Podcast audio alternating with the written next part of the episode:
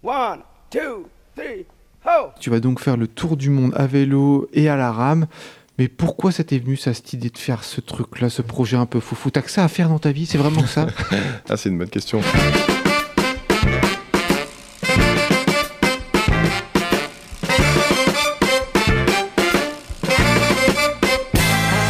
Salut tout le monde, vous écoutez Pause Vélo. Et aujourd'hui, en faisant le conducteur de l'émission, c'est-à-dire le plan de l'émission, je me suis dit, on va revenir à la base, à l'essence même de la création de ce podcast. Et vous allez comprendre pourquoi. Aujourd'hui, on enregistre dans les studios savoyards de Radio Manie et on a une nouvelle équipe de chroniqueurs. Alors souvent, les chroniqueurs, d'abord, ils sont venus comme invités. C'est le cas de Anne. Ça va, Anne? Oui, ça va et toi? Bah, Je suis heureux, épanoui, tout va bien. Tu vas nous parler de quoi? Je vais vous parler euh, de techniques très avancées pour convaincre votre entourage de rouler à vélo.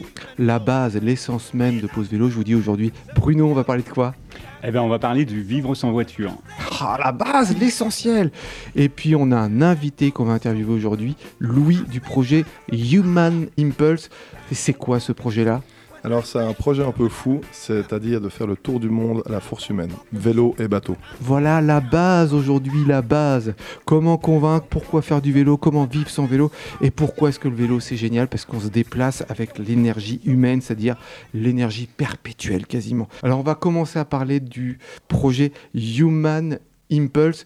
Donc c'est tout simple, en fait tu vas faire le tour du monde à vélo quand tu es sur Terre et euh, à la rame quand tu es sur mer. Est-ce que tu es le premier au monde à tenter ça ou c'est quelque chose qui a déjà été fait? Ça a déjà été réalisé par une seule personne en solitaire. Donc, euh, c'est un américano-turc qui a fait ça il y a environ 10 ans et ça lui a pris 5 ans. Et tu penses faire mieux? Ouais, c'est l'objectif. Ah c'est vrai Pour ton Guinness des records? Exactement, le but c'est de viser un Guinness euh, avec un temps entre 2 ans et demi et 3 ans, si tout se passe bien. Mais il n'y a, pas que ça. hein. Tu Non. fais pas ça pour euh, juste Non. être au Guinness des records. Mhm. Pourquoi tu fais ça? Alors c'est un projet qui a euh, une ampleur, on va dire, plus grande que juste un aspect sportif. C'est Human Impulse, donc il y a le mot humain dedans. Euh, c'est un projet humain avant tout. Et mon but, c'est de parler de l'impulsion humaine, c'est-à-dire la motivation des gens qu'ils ont au fond d'eux. Donc ça va de- au-delà du rêve. Le but, c'est de parler de cette petite voix qui nous pousse à faire les choses. Et euh, moi, c'est ça qui me motive et j'ai envie d'inspirer la jeunesse, les gens à suivre leur impulsion. Mais alors, on fait pas ça n'importe comment. Euh, physiquement, t'es chaud? Alors physiquement, ça fait depuis 17 ans que je m'entraîne, donc euh, je m'entraîne tous les jours. Euh, je suis prêt pour partir. Alors, tu fais quoi de spécifique? Parce que euh, là, est-ce qu'il faut prendre du poids Parce que tu te dis au long de ce projet-là, bon, bah, tu vas en perdre un peu. Euh, tu fais Mhm. du sport tous les jours. Plutôt euh, du physique pour faire des gros muscles ou euh, plutôt pour ressembler à une gazelle super agile et rapide? Alors étonnamment, c'est pas forcément sur le plan physique qu'il faut surtout se préparer, surtout à cause de la partie sur l'eau. C'est la logistique, la technique, c'est ce genre de choses qui prennent énormément de temps. Mais c'est vrai qu'à côté, je m'entraîne avec mon club et je fais du vélo. Euh, il faut pas être trop léger, c'est vrai, parce que je vais en perdre beaucoup de calories. Donc je mange suffisamment pour être bien. Alors, tu fais ça pour une cause euh, ou enfin tu, tu as des, des gens qui te sponsorisent et qui vont te suivre. Euh, tu, tu communiques, tu, tu fais quoi? Mhm. Pourquoi ce projet-là? Tu le fais pas juste tout seul. La preuve, tu es, là avec nous pour en Mhm. parler.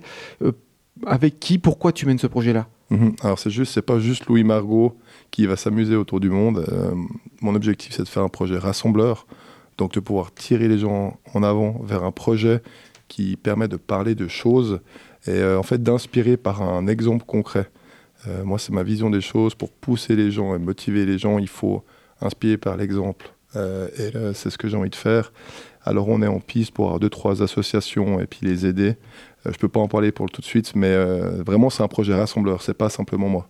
Ok, on va, on va continuer à parler de Human Impulse parce que moi je trouve que c'est un projet fascinant. Euh, Peut-être je suis jaloux quelque part. Peut-être j'aimerais bien faire la même pas. chose. Il faut pas.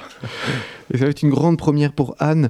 Ta chronique, tu vas nous parler de comment convaincre. Alors, euh, je suis tout oui parce que ça fait des années, j'essaie aussi de convaincre mon entourage et c'est pas toujours facile. Mais toi, tu la clé. C'est un tutoriel qui est basé sur des faits scientifiques, je tiens à le préciser, sur des études universitaires. Donc c'est extrêmement sérieux ce que je vais partager là avec vous. Je vous demande d'écouter, euh, de bien vous concentrer euh, et de penser que vous faites tous partie d'une grande expérience. Donc euh, si jamais vous avez des retours à me faire, je les prends avec grand plaisir, je les inscris dans ma thèse.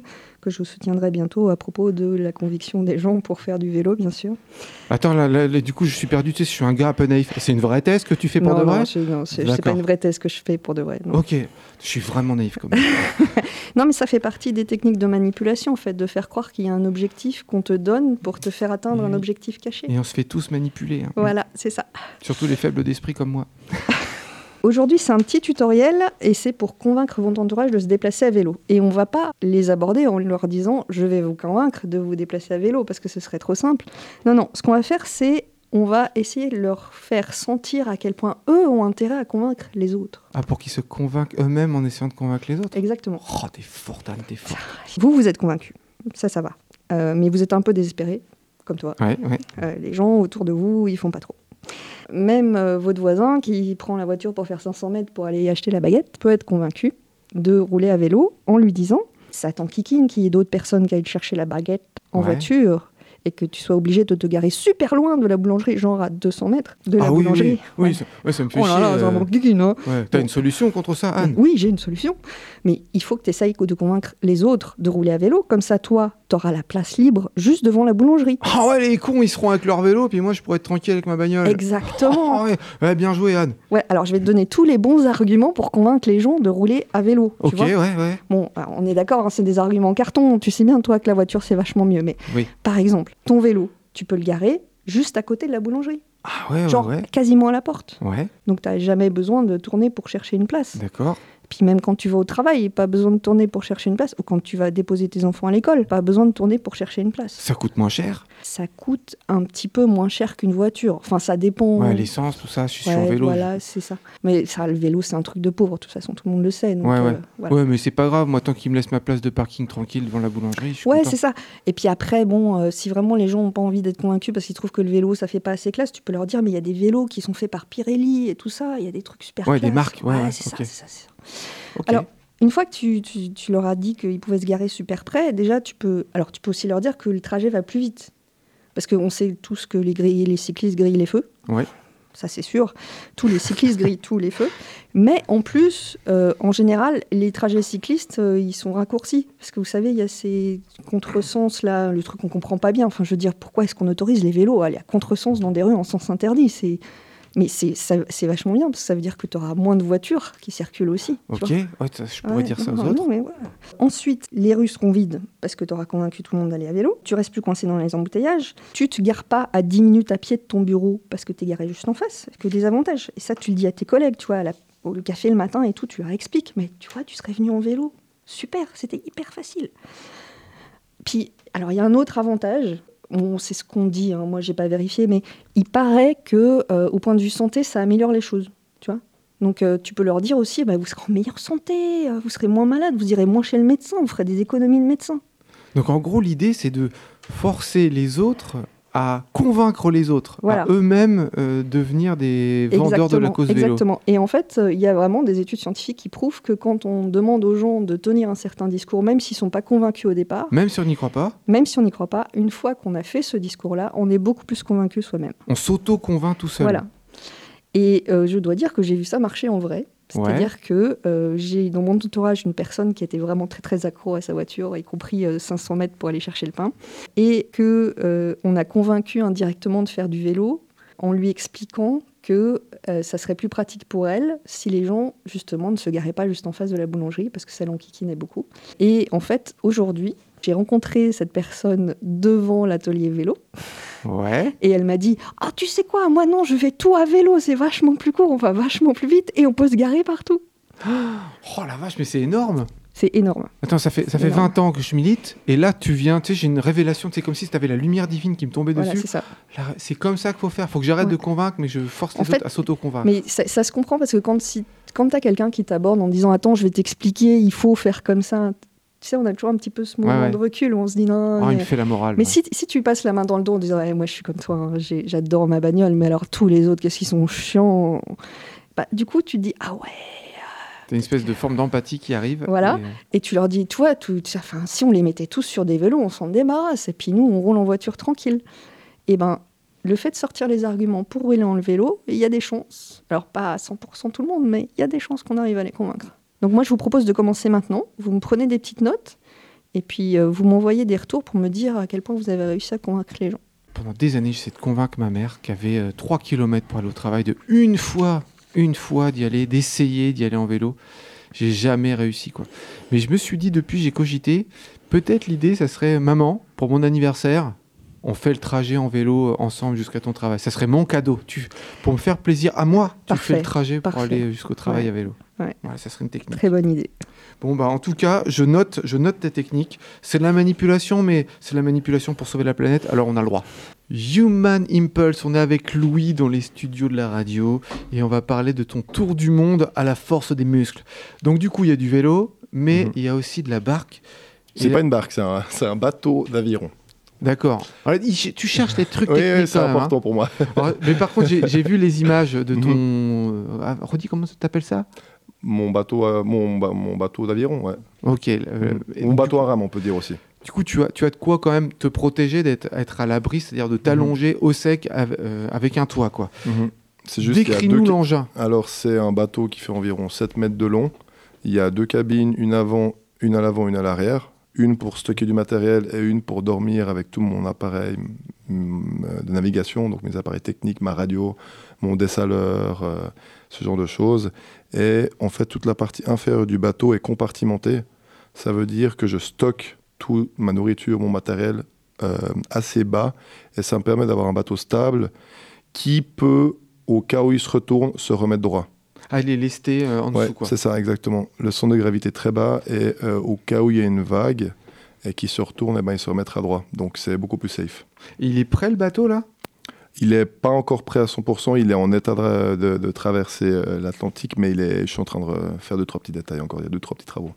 Parce que je suis en train de. Enfin, je me dis qu'il n'y en a pas 36 à faire ça. Du coup, c'est un bateau qui est vraiment spécifique pour toi. Ouais, en plus celui-là, c'est un bateau ouais, qui n'a pas 150. C'est, il a été fabriqué en Angleterre et il a déjà fait, donc je l'ai acheté d'occasion. Ça coûte assez cher genre de bateau. Ah, j'imagine. Euh, ouais. Je l'ai acheté d'occasion à un Anglais qui a déjà fait la traversée de l'Atlantique Nord. Et puis, alors, toi, tu dois faire. D'abord, tu traverses l'Atlantique. Alors Ensuite- d'abord, je- alors en fait, si, peut-être je peux faire un petit résumé. Ouais, je veux bien. Alors je pédale jusqu'au Portugal. Ok. Ensuite, je traverse l'Atlantique euh, à la rame pour arriver en Amérique centrale. Je traverse l'Amérique centrale à vélo. Ensuite, je pars pour le Pacifique. Donc ça, c'est un gros bout. Et euh, ensuite, arriver en Indonésie si tout se passe bien. Et après, il y a le gros bout depuis l'Indonésie jusqu'à la Suisse, donc 18 000 km à vélo à travers des pays un petit peu compliqués. Ouais. Et du coup, comment tu fais euh, pour traverser, pour prendre la barque pour... Là, ça pose la question de l'assistance. Pour prendre la barque, enfin le bateau, excuse-moi, Mhm. pour passer de l'Atlantique au Pacifique. Tu- Mhm. Comment tu franchis le cap là? Alors, il y a, y a de la logistique en jeu. Ce qu'on est en train d'essayer de voir, c'est de- d'utiliser des, des containers vides qui sont de façon transportés sur l'océan. Alors, c'est clair qu'il y a une consommation de pétrole, mais il y a beaucoup de containers vides sur les, sur les, les cargos, en fait. Ouais. Puis l'idée, c'est d'utiliser un container vide, le mettre dedans, et puis du coup, on est en train de discuter avec des transporteurs pour... euh, c'est un peu la partie pas très green de mon projet, mais dont je ne peux pas me passer. Parce que tirer mon bateau euh, avec mon vélo, c'est Avec des roulettes, non? Ah, c'est trop lourd, c'est compliqué. Ah bon? Ah, T'es pas un vrai. hein.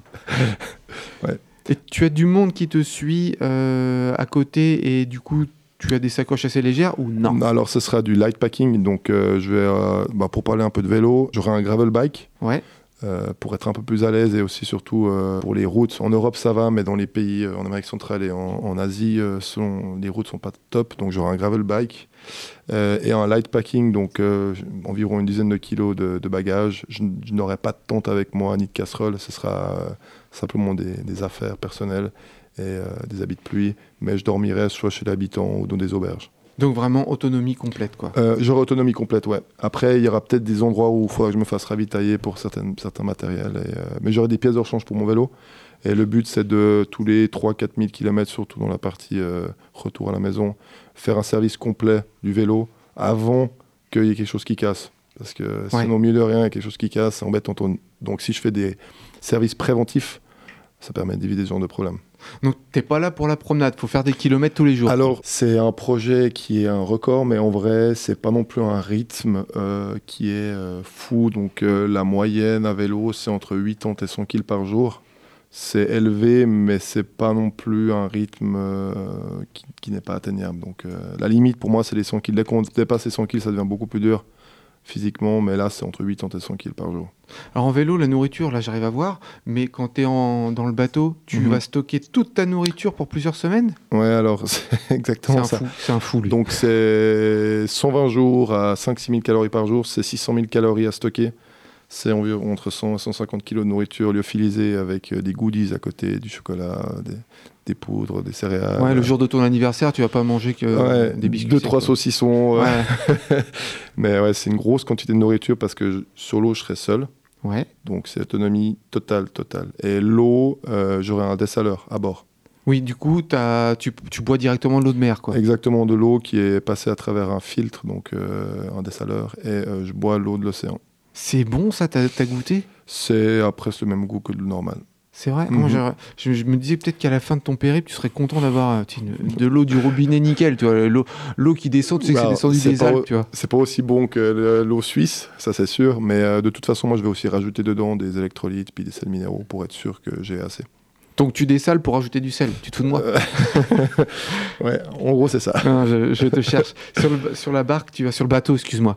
Tu as des panneaux solaires aussi quoi Oui, Ouais. donc en gros j'ai des panneaux solaires, euh, donc c'est pas pour alimenter un moteur, parce que le moteur c'est moi. Ah, c'est pas de la triche. Non, c'est pas de la triche, c'est surtout pour euh, alimenter donc euh, ma radio, mon dessaleur en principal, et tous mes appareils à bord, mes lumières, aussi mon téléphone, mon ordi. euh, en, en prise USB, donc c'est. Mais j'ai pas de gros, de gros consommateurs, j'ai Mhm. pas de frigo, j'ai pas de micro-ondes. Et puis pour chauffer le- la nourriture, c'est à gaz. Et t'as as des craintes là-dedans, dans ce périple-là que tu vas réaliser? Il y a des trucs qui te font peur? Vas-y, genre quoi? Alors, il y, y a beaucoup de gens qui me disent Ouais, euh, t'as pas peur de te retrouver seul.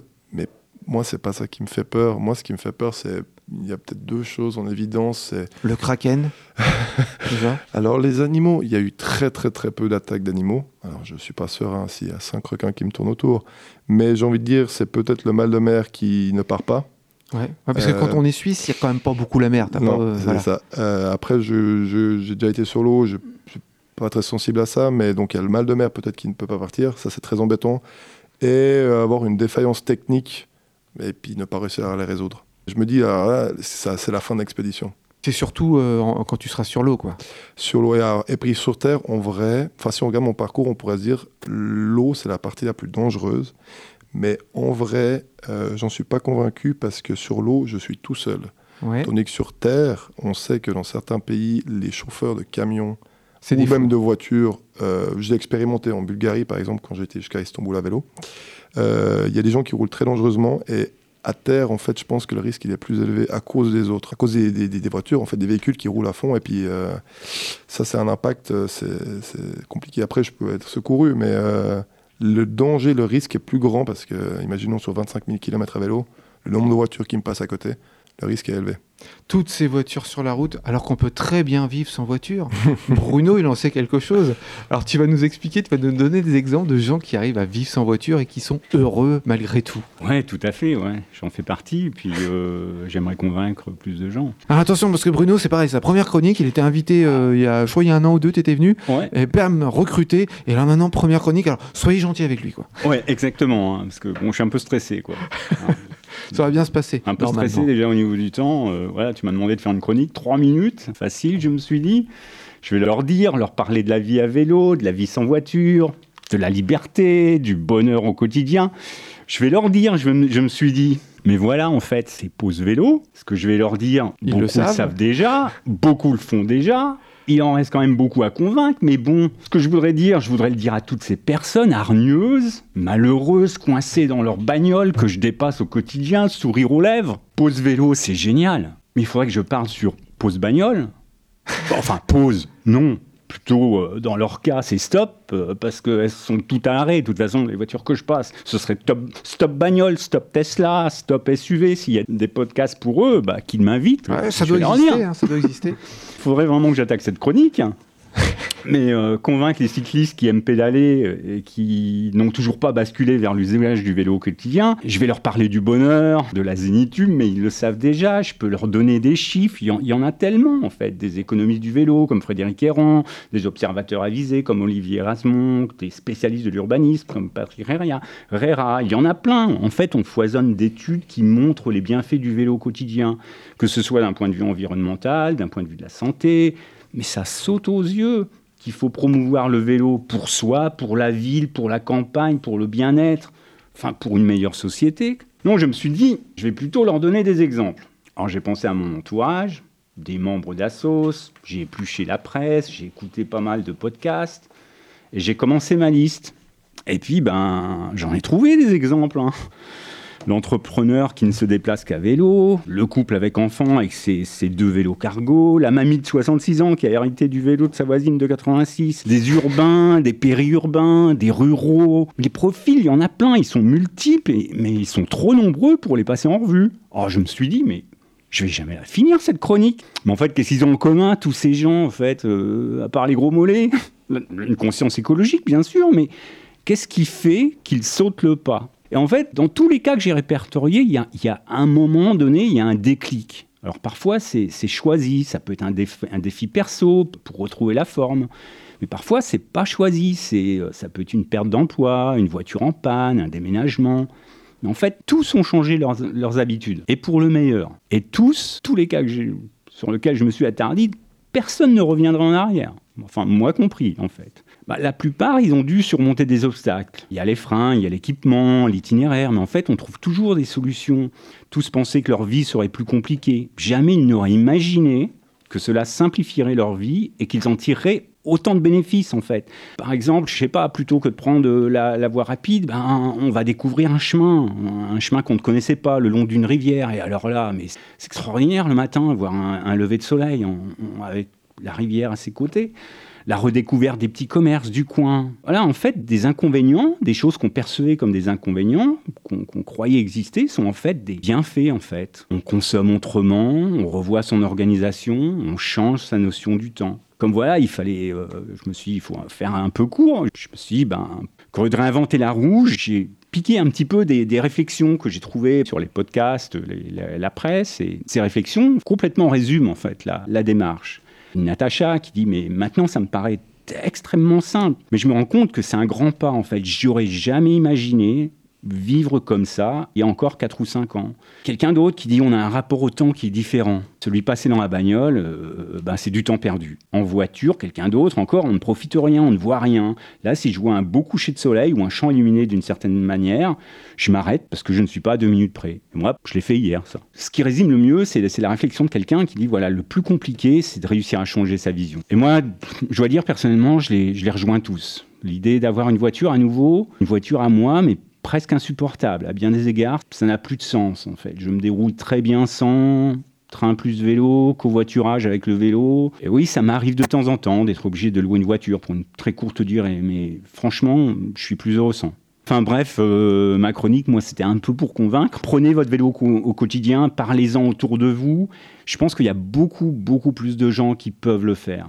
Il suffit de penser autrement. J'ai envie de dire think out of the box. Et de box, de box, euh, la boîte, la voiture. Think out of the... the- penser autrement, ailleurs Think que out la of the voiture. voiture, quoi. Voilà, exactement. Il faut penser en dehors de cette, de cette voiture, de cette, de cette boîte, de cette voiture, de cette prison et, et goûter à la liberté, en fait. C'est une liberté incroyable. Ouais. C'est un slogan qu'on entend ça régulièrement dans les Vélorussions. euh, libérer les cyclistes enfermés dans les voitures. Think out of the box. Ouais. Ouais, c'est ça. Très belle chronique, Bruno. Très inspirante. Merci, merci, merci. Je vous propose qu'on euh, passe sur une lecture de Quentin. Une lecture, pareil, que j'ai trouvé très inspirante. Au siècle des cycles.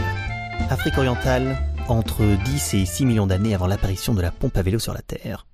Dans la vaste famille des primates, certains spécimens se sont distingués en quittant les frondaisons pour se promener sur le plancher des buffles et se déplacer debout sur leurs pattes arrière. Et on se demande bien pourquoi. Les individus qui se passionnent pour ces choses-là ont longtemps prétendu qu'à la suite des changements climatiques, les primates en question se sont retrouvés coincés dans une savane à découvert et qu'il est assez difficile de vivre dans les arbres quand il n'y en a pas. Il a donc bien fallu s'adapter. C'est comme ça, c'est la vie, on ne fait pas toujours ce qu'on veut. Mais quelques vieux boudos de suspects récemment fichés, Ardipithecus ramidus et Aurorine tugenensis, montrent que cela se tenait debout dans un environnement pourtant convenablement boisé. Ça ne colle pas, et ça remet tout en question. D'autres scientifiques, comme il fallait s'y attendre, misent sur le sexe.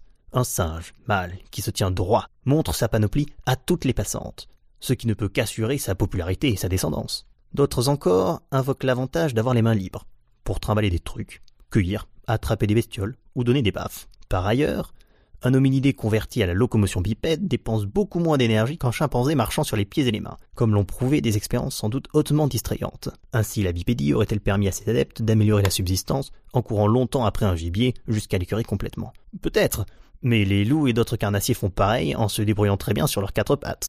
À ce qu'on sache. Bref. Quoi qu'il en soit, le fait est que les humains se déplacent debout pour des raisons confuses et sûrement cumulées, après tout c'est leur affaire, et de toute façon les considérations ci-dessus n'ont pas grand-chose à voir avec le sujet, sauf pour ce qui concerne la pompe à vélo. Du vélo sur un volcan. Sentant sans doute que ses lointains ancêtres n'avaient pas fait le bon choix, Homo sapiens s'est efforcé d'y remédier, en trouvant des moyens d'éviter la marche à pied. C'est fatigant, ça ne va pas vite, et on n'arrive jamais très loin. Il s'est donc assis sur des quadrupèdes nettement plus performants, tels que chevaux, chameaux ou dromadaires, en leur laissant faire tout le travail. Futé. Toutefois, le confort restait relatif et les montures manquaient de conversation, ce qui incita l'espèce humaine à s'installer dans des véhicules collectifs, chars, pataches, wagons, limousines et autres. Mais toute évolution traîne immanquablement ses arriérés. Raison pour laquelle, en 1817, un dénommé Karl Dreis von Sauerbrunn, allemand évidemment, crut bon de mettre au point la Drésienne, un genre de cheval de bois à deux roues qu'on faisait avancer à califourchon en le poussant avec les pieds. C'était plus rapide que la marche, et plus ridicule. Mais ça palliait la pénurie de chevaux, lesquels avaient été abattus par milliers l'année précédente faute d'avoine. Les cendres d'un volcan indonésien entré en éruption avaient cochonné l'atmosphère, pourri le climat et ruiné les récoltes. L'engin de Dreich fut vendu en France sous le nom de vélocipède, littéralement pied véloce. Il n'y avait plus qu'à y ajouter des pédales, ce que des Français firent en 1861, puis à abréger le nom en vélo, pour aboutir enfin au Tour de Romandie, qui cette semaine perturbe le trafic routier, comme s'il n'y avait pas assez de travaux pour ça, tout en engraissant les sponsors et en faisant les choux gras des médias. Tout ça, parce qu'en Afrique, des primates ont cessé autrefois d'aller à quatre pattes, et parce qu'en 1816, un volcan d'Asie s'est bêtement laissé aller. Laurent Flutsch. C'était donc une lecture de Quentin extraite du magazine Vigous, et moi je trouvais que c'était très pertinent. On est toujours euh, dans les studios avec Louis du projet Human Impulse. Tu vas donc faire le tour du monde à vélo et à la rame. Mais pourquoi ça t'est venu, cette idée de faire ce truc-là, ce projet un peu foufou? T'as que ça à faire dans ta vie C'est vraiment ça? Ah, c'est une bonne question. L'idée m'est venue euh, en 2017, après avoir fait un voyage euh, jusqu'à Istanbul à vélo d'environ 3000 km. Et c'est là que j'ai découvert, après plusieurs semaines de pédalage, que mon rapport au temps était un peu différent. On a la perception qui change et on apprécie plus les choses. Et aussi, on a un contact avec les autres plus simple, humainement et à vitesse humaine. Euh, Le problème de la voiture, d'autres moyens de transport, on est déconnecté de la réalité, Mhm. de notre réalité. D'où le projet. Et puis la partie aviron, ben, c'est parce que je suis un rameur de base. Et du coup, je me suis dit, bon, moi, je fais la boucle complète. Et euh, pour les gens qui sont intéressés à suivre le projet, il y aura un départ à Morges le 3 septembre. Donc ça, c'est en Suisse, au bord du lac Léman. L'endroit exact sera euh, défini, c'est pas encore euh, euh, clair. Le site c'est Human Impulse avec un e à la fin .ch. On a aussi un Instagram Human euh. Et durant les trois ans, il y aura ma position live. Et en ce moment, j'ai un We Make It, donc c'est un, site de, financement participatif qui est encore valable euh, 20, 22 jours, je crois. Donc euh, pour les intéressés, il y a deux, trois petits cadeaux sympas, des cartes postales, euh, des porte-clés, euh, fait, fait maison. Euh, il y a aussi l'appel de l'océan. Donc euh, je vous appelle depuis mon bateau euh, pour mon aventure. Il y a deux, trois encore autres choses. T'as le a- wifi là-dessus? euh, ouais, alors je suis en train de voir pour une antenne satellite, Ouais. donc euh, c'est un peu compliqué, mais euh, et puis ça coûte cher. Donc voilà, ceux qui ont envie de m'aider à réaliser cette aventure, ils sont les bienvenus d'aller sur le site We Make It. Donc 3 septembre 2023. Oui. Tu penses revenir quand? J'espère avant le 3 septembre 2026. Non, et Là, t'aurais ton record et ça ferait moins de 3 ans. ouais, alors- exactement. Alors le record c'est 5 ans et euh, le record c'est, on va dire, un objectif qui me permet de me guider, mais c'est clairement pas. euh, C'est pas le grave, seul- Si j'y arrive pas, c'est pas grave, parce que c'est l'expérience quand même qui est la plus importante. Euh, bien sûr, j'aimerais réussir parce que je suis un sportif et un compétiteur, mais la richesse de ce, de ce voyage, c'est c'est pas le- la performance sportive. C'est la rencontre des gens et euh, de vivre quelque chose d'un peu unique et de pouvoir partager et puis d'inspirer euh, les gens à suivre leur propre impulsion. Dans euh, l'agenda un peu plus proche de chez nous, si vous êtes du côté d'Annemasse le mardi 6 juin à 20h et que vous ne savez pas quoi faire, eh bien allez au cinéma actuel. Euh, je vous redonne la date. Le mardi 6 juin 2023, 20h, il y a une projection du documentaire Vélotopia qui est vraiment un documentaire extraordinaire et que je vous invite à aller voir. Ça sera en présence du réalisateur qui est lui-même un homme extraordinaire. Donc allez-y. Eh ben on va se quitter là-dessus. Et n'oubliez pas les copains, pour sauver l'humanité, faites du vélo Et du bateau